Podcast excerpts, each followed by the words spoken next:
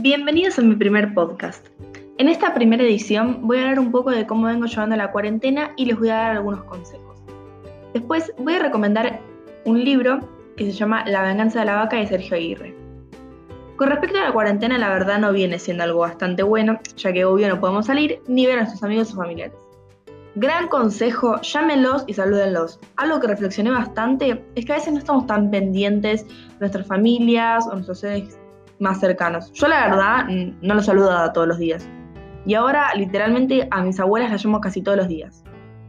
Para no embolarse, mantengan sus rutinas. Si ponele se levantaban a las 6 para ir a trabajar o al colegio, no les digo que se levanten a esa hora, pero a las 8 está bien, no se queden hasta las 2 de la tarde durmiendo. Después, disfruten de hacer las cosas que les gusta, como cocinar o tocar algún instrumento o también leer, que de esas tres cosas vengo haciendo bastante. Con respecto a la lectura, hace poco leí un libro, como mencioné antes, que se llama La venganza de la vaca, que para mi parecer está buenísimo. Al principio cuesta agarrar la mano. Es medio confuso y bueno, yo no llego a imaginarme cómo podía desenvolverse la historia. Pero después todo se entrelaza y se vuelve todo más evidente. La verdad es sorprendente como está escrito porque se difuminan los límites de la fantasía y de la realidad.